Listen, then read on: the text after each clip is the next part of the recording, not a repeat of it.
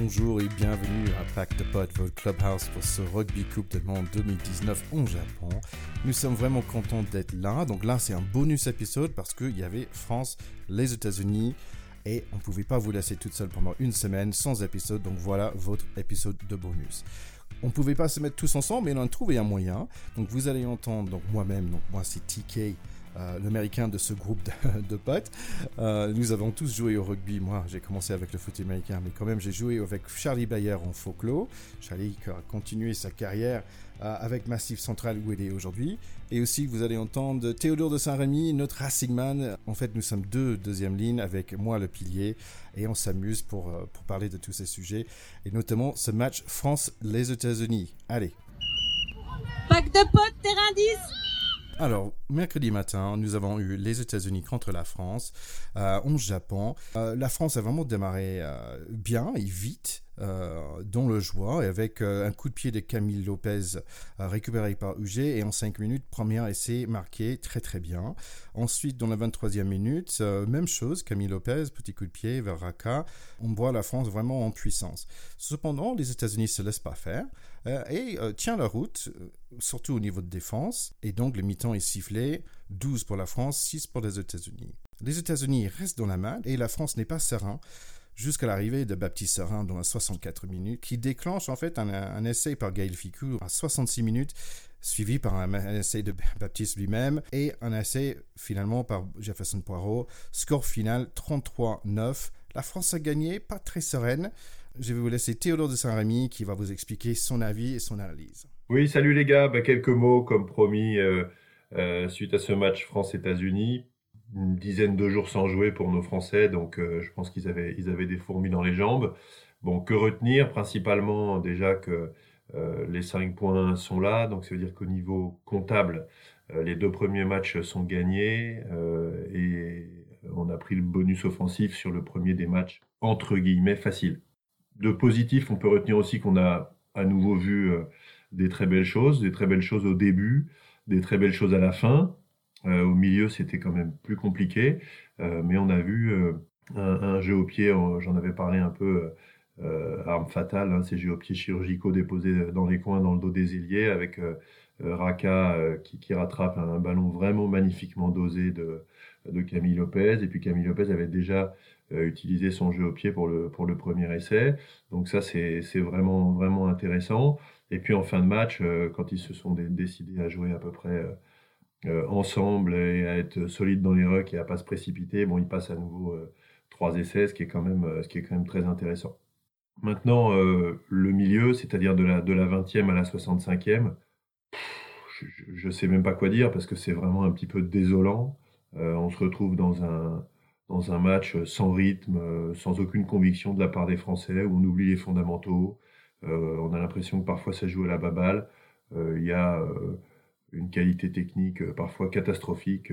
dès le début du match, d'ailleurs, Raka nous a quand même fait 3 ou 4 spéciales à nouveau. Bon, après, il s'est très très bien rattrapé en faisant, marquant son essai et puis notamment en, récupérant un ballon haut tapé par le 10 américain où il avait les deux ailiers qui étaient à l'affût. Donc ça, là-dessus, il a bien joué le coup.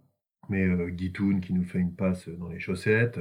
La deuxième, il, fait le plus dur, il est passé. Euh, il tente une double sautée au lieu d'assurer le coup alors qu'il a du soutien à droite. Bon, je, ne comprends pas trop. Un peu déçu également par euh, le match de Machno, que j'ai trouvé avec pas tout à fait assez d'impact sur ce match. Pas assez alterné, pas assez de ni de vitesse, euh, ni d'impact physique au bord des rucks. Donc voilà, un, peu, un peu déçu. et puis voilà, surtout quelque chose de euh, d'un peu effrayant de se retrouver à 12-9 à la 65e. Donc euh, voilà, euh, moi je me suis dit, on va peut-être le perdre. Quoi. Donc c'est juste pas possible d'avoir une équipe qui alterne à ce point le bon et le mauvais, qui finalement ne sait pas appuyer sur le champignon, ne sait pas s'appuyer sur ses points forts pour dérouler son rugby.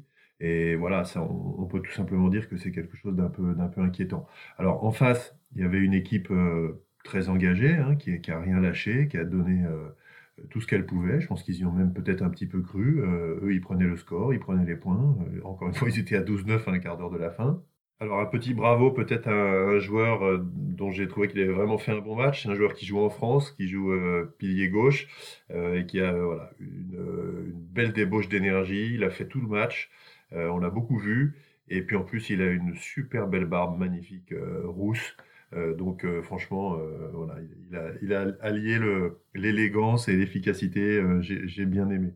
Voilà, maintenant, on, va attaquer la préparation du match des Tonga. Donc à nouveau un match, un match entre guillemets qu'on doit gagner, mais qui s'annonce difficile aussi parce que c'est une équipe très physique, c'est une équipe euh, qui a envie de bien figurer. Il y a beaucoup de Tongiens qui jouent en France, euh, donc c'est un peu le match de la fin de la Coupe du Monde pour eux. Ils veulent, ils veulent bien figurer, faire honneur au maillot, et ça, ils savent le faire.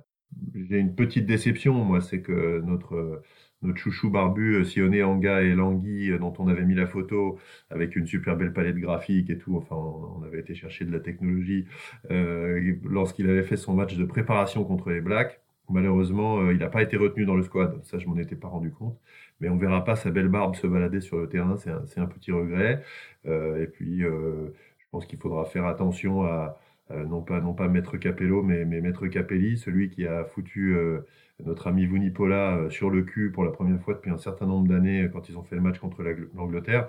Donc un match, voilà, entre guillemets, sans danger normalement sur le plan comptable, mais encore une fois normalement. Mais par contre, avec du danger, euh, ce serait dommage d'aller se péter sur ce match-là. Donc euh, j'espère que les Français arriveront à à la fois faire leur match et à la fois préserver euh, leur santé et toutes leurs chances pour les matchs capitaux, Angleterre et, et quart de finale probable après. Donc merci à Théo. On va l'entendre un peu plus tard pendant cet épisode, vers la fin. maintenant, nous allons écouter Charlie qui va nous parler un peu des différents joueurs qu'il a vus et qu'est-ce qu'il a pensé. Un attelage nouveau, un attelage qu'on n'avait pas vu, pour différentes raisons. Leroux a fait une bonne prestation, hein. il a eu une première mi-temps un peu difficile, mais, mais bon, il a, il a plaqué à tour de bras, il a été très, dont un plaquage euh, aux côtelettes, je pense que le mec d'en face s'en souvient. Par contre, Gabriac, voilà, on, attendait son retour, il, il était assez installé hein, avant son, avant sa suspension. Euh, clairement, là, il, il, a fait le taf en touche, mais euh, dans le combat, là où on l'attendait, il n'était pas, peut-être sa suspension l'a un peu refroidi en tout cas, il a, en tout cas, il a pas marqué des points. Ceux qui ont vraiment marqué des points, ceux qui, bah, c'est ceux qui sont rentrés, euh, les remplaçants, quoi. Bah, c'est un peu les papas, les papas sont rentrés, quoi. Voilà, les, ceux qu'on a voulu voir dans cette revue d'effectifs euh, ont un peu déçu, et quand, quand les gassures sont rentrés, hein, nos, nos gassures, à savoir en première ligne déjà les deux papas, euh, Poirot, Poirot, Guirado, qui sont venus stabiliser la mêlée un peu avec Slimani, qui voilà, quand ils sont rentrés tous les deux, tous les trois en début de, début de deuxième mi-temps, ça, ça a tout de suite changé. Médard, super rentrée, serein, je pense qu'il a gagné des points aussi, très belle rentrée. Quoi, tout le banc va à Mina, Aldrit, euh, tout ça. Ils ont, ils ont tous touché un peu le ballon, donc euh, preuve que le banc a, vraiment compté dans ce match. Hein. Sinon, dans les dans les autres joueurs, moi ceux qui m'ont ceux qui m'ont vraiment vraiment plu, euh, pour moi Ficou, Ficou je l'ai je, je l'ai trouvé bon. Kamisha aussi, je pense que c'est dur pour lui hein, de vivre dans l'ombre de Guirado. Et ben quand on lui demande de faire ses preuves, quand on lui laisse sa place, bah il réussit très bien quoi.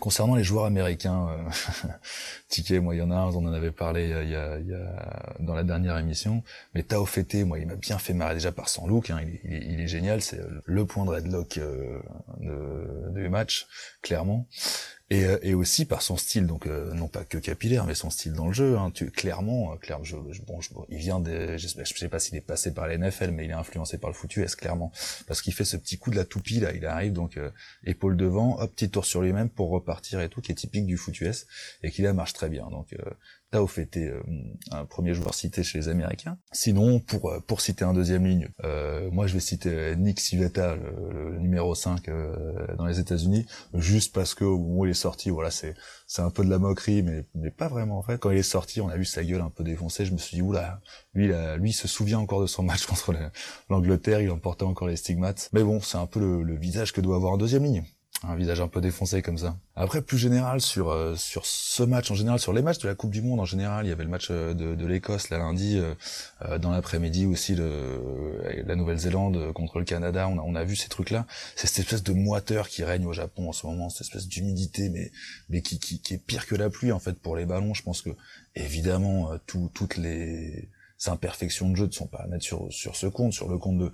Mais je pense que ce ballon plein de sueur tout le temps, de moiteur, ça, ça, ça nous aide pas à avoir, euh, à avoir du beau jeu. Et enfin, pour notre petit point style, euh, on avait mentionné euh, cet uruguayen euh, Kessler, German Kessler, notre grand copain, qui en plus d'avoir une jolie moustache, a le mulet, le mulet du siècle, le mulet de l'espace, le mulet de cette Coupe du Monde.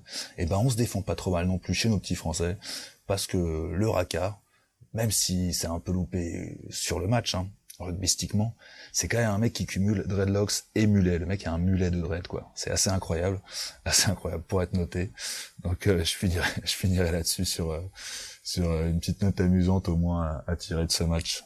France-USA, parce que même si on a serré un peu les dents, moi j'ai quand même pris du plaisir à regarder ce match, même si l'équipe de France déjoue un peu. Au moins ils mettent du suspense, et pour l'instant cette Coupe du Monde me régale. Juste un petit truc aussi sur euh, l'ambiance de match, parce que dans les, vestiaires euh, avant match, on a pu voir qu'ils avaient installé des photos avec euh, les clubs formateurs de chaque joueur qui, était dans la sélection. Il y a les mecs qui mettent des messages aussi entre eux. Je pense qu'on voit un peu dans les médias, il y, a une super entente dans ce groupe France. les petites célébrations là de, pirates pour pour célébrer les essais, bon bah c'est une connerie bien sûr, mais pour moi ça preuve que que le groupe vit bien et voilà donc ça, ça participe aussi à la confiance que j'ai dans ce groupe France. Euh, c'était c'était pas abouti, il y a eu plein d'erreurs, il y a eu des frayeurs, mais mon optimisme et, euh, et la vie de groupe que, dont je suis témoin donne pas mal de confiance pour l'avenir. Les Tonga, on va les passer contre l'Angleterre. On va, on va bien rigoler, ça a été un bon crunch. Et puis, euh, et puis on va les voir ces quarts de finale. Et puis on verra bien une fois passé les quarts. De toute façon, tout est possible. Impossible n'est pas français. Allez, ciao les mecs, j'espère vous retrouver vite. Alors merci Charlie. Alors moi aussi j'aimerais ajouter euh, my two cents, mes deux centimes, comme, euh, comme moi aussi j'ai un pays qui a joué euh, pendant ce match. Ils ont beaucoup parlé dans la presse par rapport aux opportunités ratées pour les Français. Euh, j'aimerais bien juste dire que quand même les Américains ont eu pas mal d'opportunités ratées aussi. Ils avaient trois occasions euh, chez les Français en, dans les premières 20-30 minutes. Euh, ils ont sorti que, par, que avec 6 points, ce qui est quand même un peu dommage. ils ont même tapé en touche dans les premières 10 minutes au, lieu de prendre un, lieu de prendre la pénalité. Donc ça montre à la fois un peu de confiance mais un peu de manque de réalisme. J'ai trouvé globalement ils ont beaucoup ils ont fait beaucoup beaucoup d'efforts par rapport à leur match contre l'Angleterre, euh, où ils ont beaucoup souffert dans les molles et dans le scrum. Euh, là, je pense que je trouve qu'ils ont vraiment montré une amélioration. Ils avaient assez de confiance pour gagner une balle euh, dans leurs 5 mètres, mais aussi chez les Français, sur le 5 mètres des Français aussi.